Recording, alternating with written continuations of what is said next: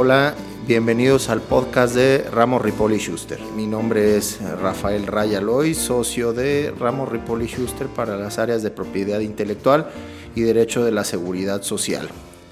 El día de hoy estaremos platicando de lo que es la reforma que entró en vigor este año de la Ley General de Salud, la cual fue publicada en el Diario Oficial de la Federación el pasado 29 de noviembre de 2019.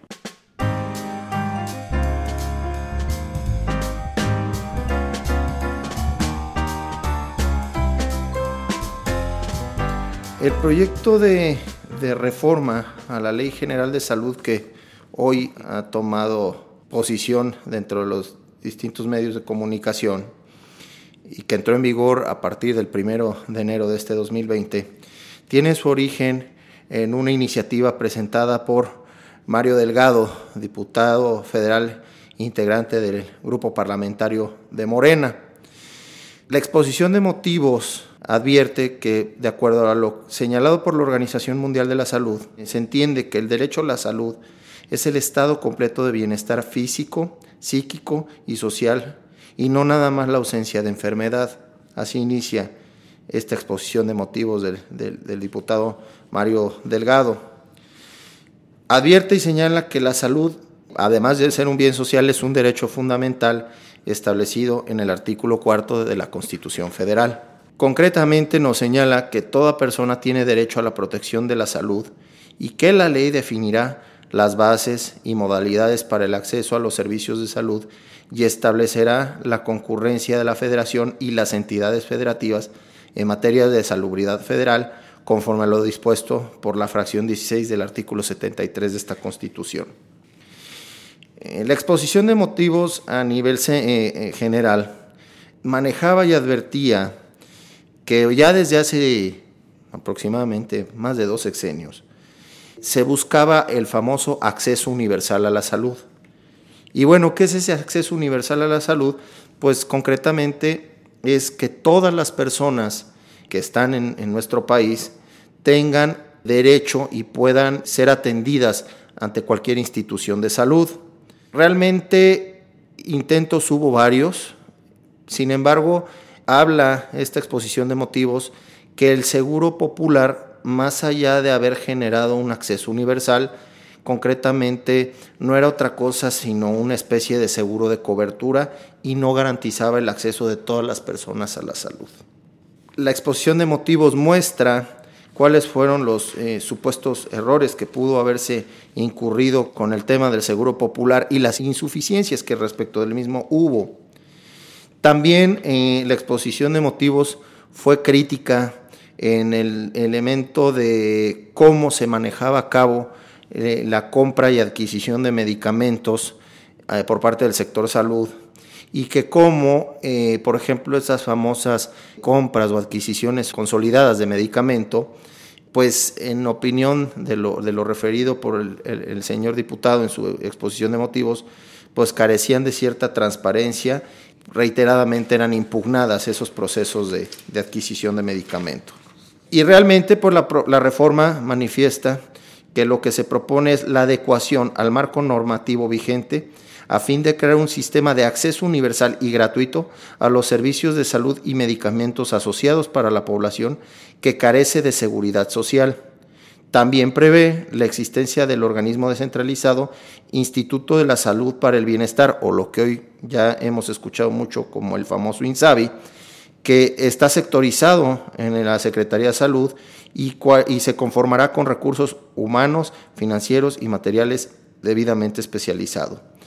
La exposición de motivos nos habla que dicho instituto tendrá entre su objetivo proveer y garantizar la prestación gratuita de servicios de salud y medicamentos asociados a la población carente de seguridad social, así como impulsar, en coordinación con la Secretaría de Salud, acciones orientadas a lograr una adecuada integración y articulación de instituciones públicas en el Sistema Nacional de Salud, a fin de generar condiciones que permitan que toda la población goce de un estado completo de bienestar.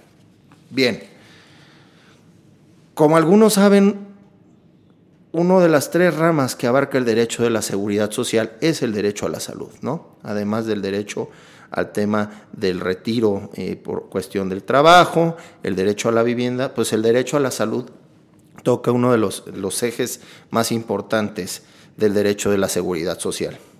Sin embargo, maneja esta exposición de motivos que, pues francamente, la cantidad de personas que tienen acceso a la seguridad social en México, pues es muy poca, ¿no? y hay una inmensa población que al no estar eh, afiliada a alguna institución de seguridad social, pues el tema del derecho de acceso a la salud eh, prácticamente es, escaso, es, es poco.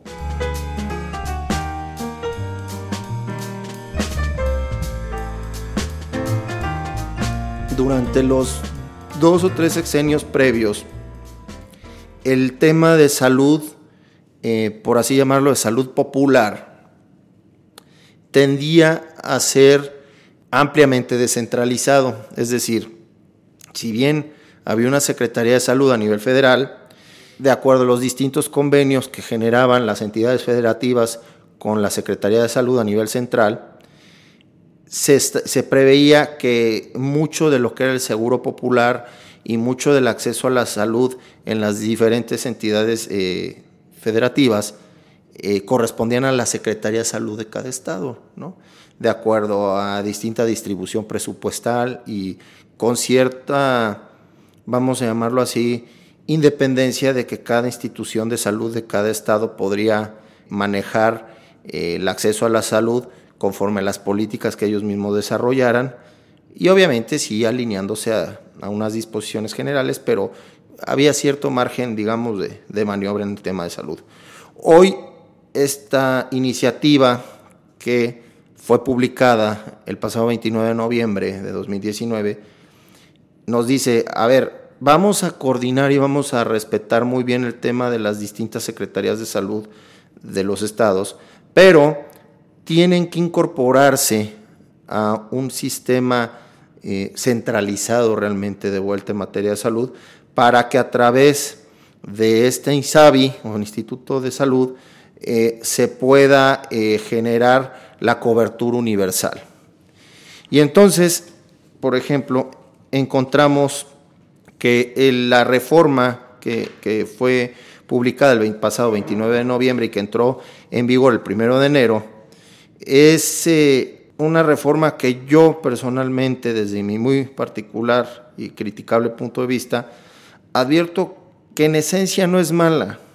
¿Por qué? Porque a final de cuentas pugna y busca garantizar el derecho a la salud de aquellas personas que carezcan de seguridad social. Esta frase de personas que carezcan de seguridad social es reiterada y recurrente en todo eh, el texto de, la reforma a la Ley General de Salud. Encontramos, eh, encontramos artículos como el segundo fracción quinta, que en su último párrafo nos señala muy claramente, ¿no? Tratándose de personas que carezcan de seguridad social, la prestación gratuita de servicios de salud, medicamentos y demás insumos asociados. ¿Ok? Establece en su artículo tercero que es materia de salubridad general en la fracción segunda bis la prestación gratuita de servicios de salud, medicamentos y de los demás insumos asociados a la seguridad social. Interesante, ya desaparece lo que conocíamos como el famoso cuadro básico que preveía la anterior Ley General de Salud y ahora lo llaman Compendio Nacional de Insumos a la Salud. Es decir, desaparece el cuadro básico, pero se le da una reestructura a lo que van a ser los nuevos insumos o el Compendio Nacional de Insumos a la Salud. Otra situación interesante dentro de esta reforma a la Ley General de Salud es el artículo 28 bis, donde ya incluye como parte de, los servicios médicos o el apoyo médico a los médicos homeópatas, es decir, Recordemos que la homeopatía como tal no existía o no estaba tan bien considerada dentro de la anterior Ley General de Salud. ¿no? Y bueno, eh, el alma o el, artículo toral de esta reforma a la Ley General de Salud, pues realmente es el, el artículo 77 bis 1, que palabras más, palabras menos nos maneja que todas las personas que se encuentran en el país que no cuenten con seguridad social tienen derecho a recibir de forma gratuita la prestación de servicios públicos de salud, medicamentos y demás insumos asociados al momento de requerir atención conforme al cuarto constitucional sin importar su condición social. ¿Por qué es importante leer con mucho detenimiento este artículo 77 bis 1? Porque nos habla de todas las personas. Antes la Ley General de Salud decía solo todos los mexicanos podían acceder al derecho a la salud. Ahora es todas las personas. Y por todas las personas tenemos que considerar a cualquier ser humano que se encuentre en México. Es decir, en estos temas y en estos tiempos que estamos viviendo, por ejemplo, todo el fenómeno migratorio, atendiendo al texto que nos marca el 77 bis 1, pues sin lugar a dudas eh, señala que pues, cualquier inmigrante que se encuentre en nuestro país y que requiera el servicio de salud y que no tenga eh, seguridad social, pues habrá de ser atendido por el Estado, ¿no? Y el segundo párrafo de este artículo 77 bis 1 manifiesta, la protección a la salud será garantizada por el Estado bajo criterios de universalidad e igualdad. Este tema de la salud universal, como ya lo habíamos manejado anteriormente, se venía eh, buscando, trabajando por distintos eh, proyectos gubernamentales. Sin embargo, eh, no alcanzaba esa cobertura universal. En esencia, este proyecto o esta reforma que entró en vigor ya eh, lo plasma tal cual. Y bueno, establece que se deberán generar las condiciones que permitan brindar acceso gratuito, progresivo, efectivo, oportuno, de calidad y sin discriminación a los servicios médicos, incluyéndose intervenciones quirúrgicas, farmacéuticos, eh, hospitalización que satisfagan de manera integral las necesidades de salud mediante combinación de intervenciones, la promoción de la salud, los elementos de prevención, diagnóstico, tratamiento, rehabilitaciones, ¿no? Y bueno, buscando efectividad, eficacia y adherencia a las normas éticas de los profesionales en la salud. Este artículo 77 bis 1, reitero, dentro de la reforma de la Ley General de Salud, considero yo que es el alma o la que guarda la esencia de la reforma.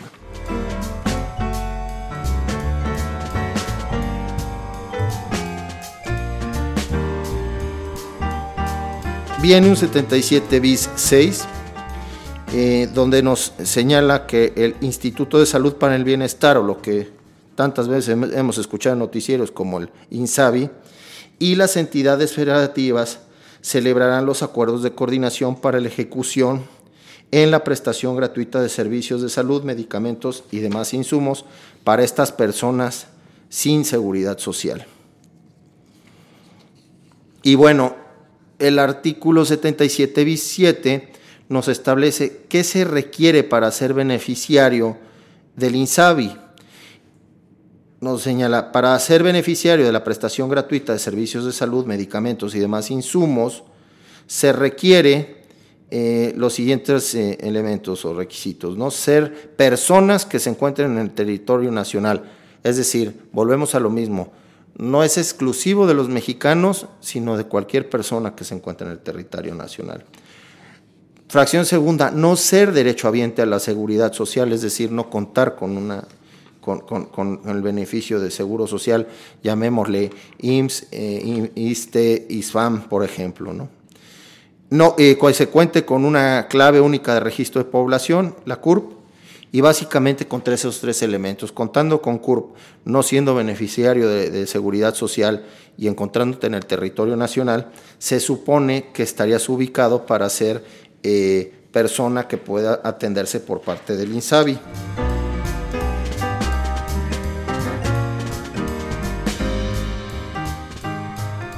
Otro artículo interesante dentro de esta reforma a la Ley General de Salud es el 77 bis 29, que es la creación del Fondo de Salud para el Bienestar, el cual señala que es un fideicomiso público sin estructura orgánica, constituido en términos de la Ley Federal de Presupuesto y Responsabilidad Hacendaria, eh, en una institución de banca de desarrollo en el que el INSABI funge como fideicomitente y que su fin es destinar recursos que integren su patrimonio pues a todo el proyecto de, brindar salud universal y eh, apoyar a estas personas que carecen de los beneficios de la seguridad social. El 77 bis 35 es la norma creadora del INSABI. Nos señala que, pues bueno, es un organismo descentralizado de la Administración Pública Federal eh, con personalidad y patrimonio propio, sectorizado en la Secretaría de Salud y cuyo objeto es el proveer y garantizar la prestación gratuita de servicios y medicamentos a personas sin seguridad social. Es decir, la norma es reiterada en la palabra personas sin seguridad social.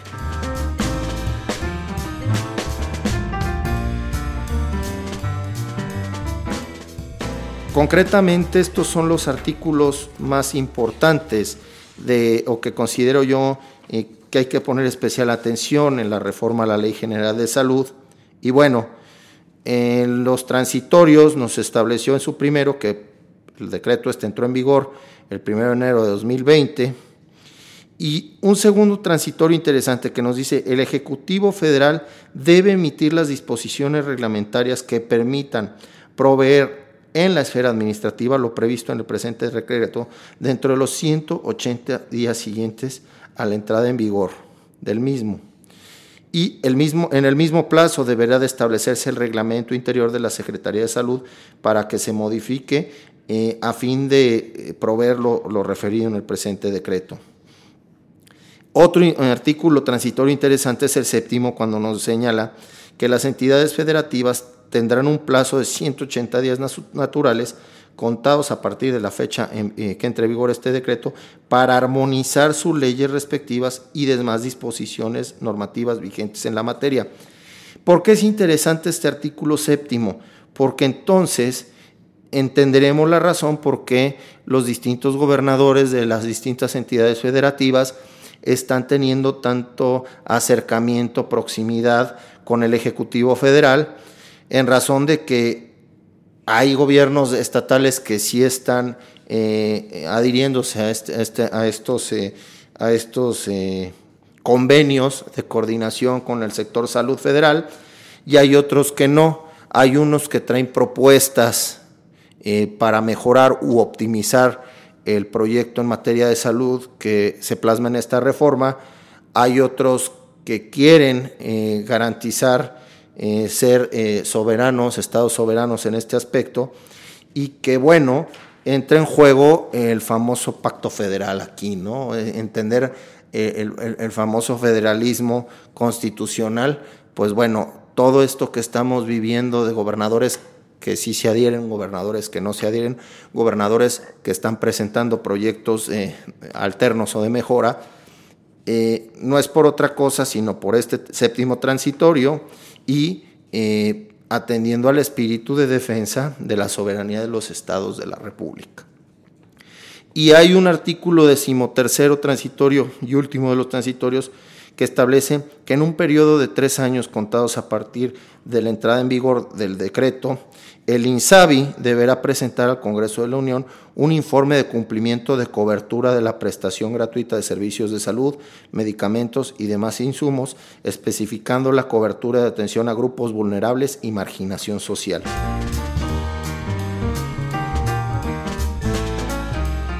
En conclusión, el proyecto de reforma a la Ley General de Salud, desde nuestro particular punto de vista, consideramos no es malo en esencia, busca lograr esa universalidad que en algún momento escuchamos durante los últimos tres sexenios.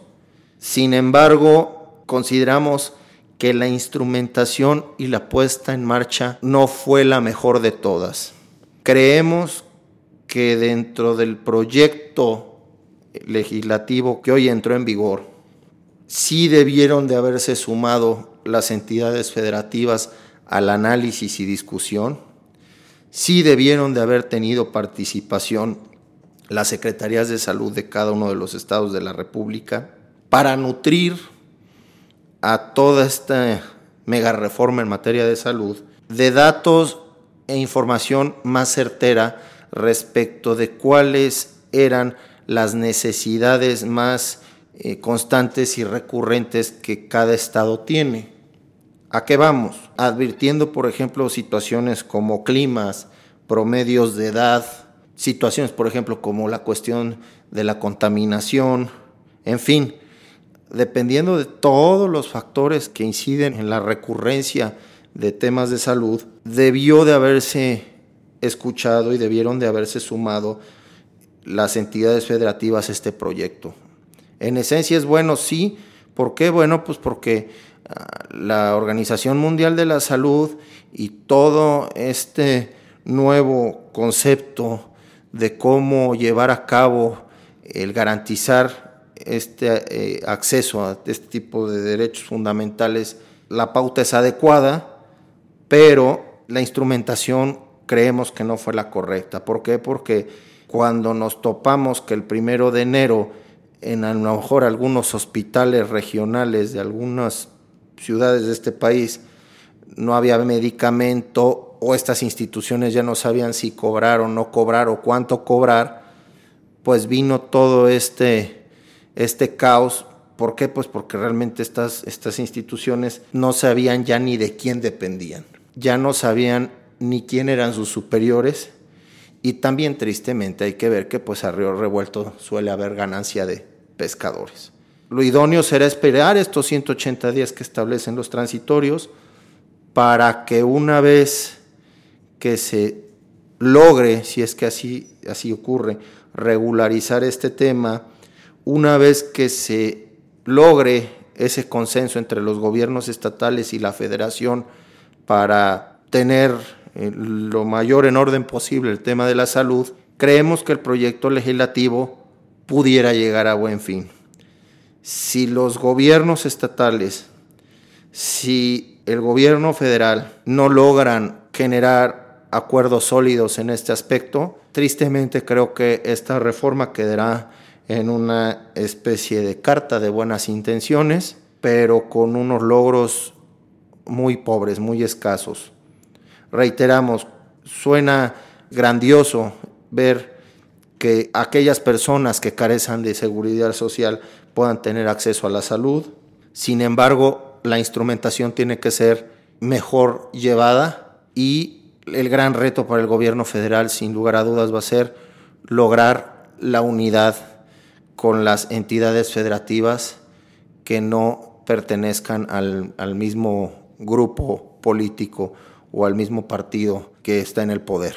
Creo que el reto va a ser muy grande, pero con voluntad se podrá lograr.